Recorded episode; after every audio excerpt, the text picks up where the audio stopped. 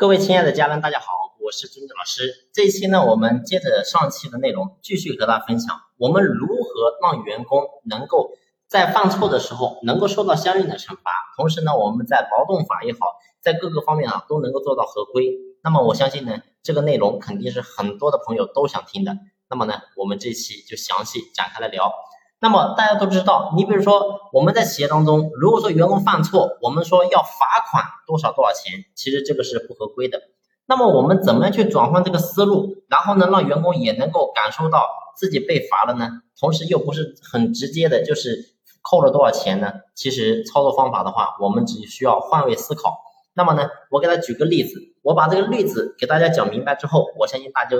都能够搞清楚。那么你比如说，我们很多企业给员工发工资都是底薪加上提成啊。你比如说计件的，就是计件或者是计件吧，就底薪加计件的，所以很多企业都是这么搞。那你会发现呢，底薪你比如说是五千，然后呢计件的收入假如说也是五千，总共呢这个人到手的工资是一万块钱。那么过去呢，我们很多人，你比如说员工犯错，你比如说在抽在这个车间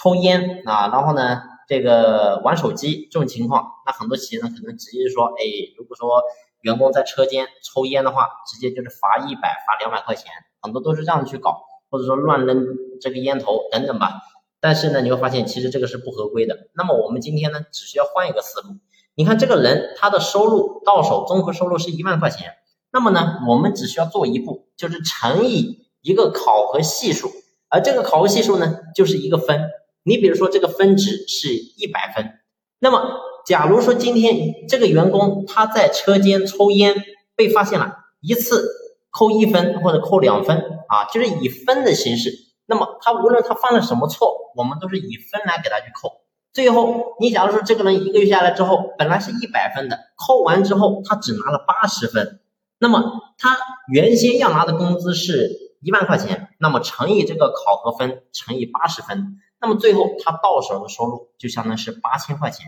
那么还有两千块钱，本来我是要给你的，但是呢，对不起，因为你的考核系数不达标，所以最后你的收入只有八千块钱。如果说你的考核系数是一百分，没有扣分，一分都没有扣，那么呢，你这一万块钱照样可以拿到手。所以通过这种方式的话呢，你会发现我们又可以激励很好的员工，同时呢，我们又可以避免一些不必要的麻烦。所以呢，我相信这一期的内容应该能够帮助到一些朋友。如果说你在整个薪酬设计体系还是不知道怎么样具体结合企业的实际情况去操作的话呢，那么可以随时联系朱老师，朱老师联系方式呢在专辑的简介上都有介绍。这期我们先聊到这里，感谢你的用心聆听，谢谢。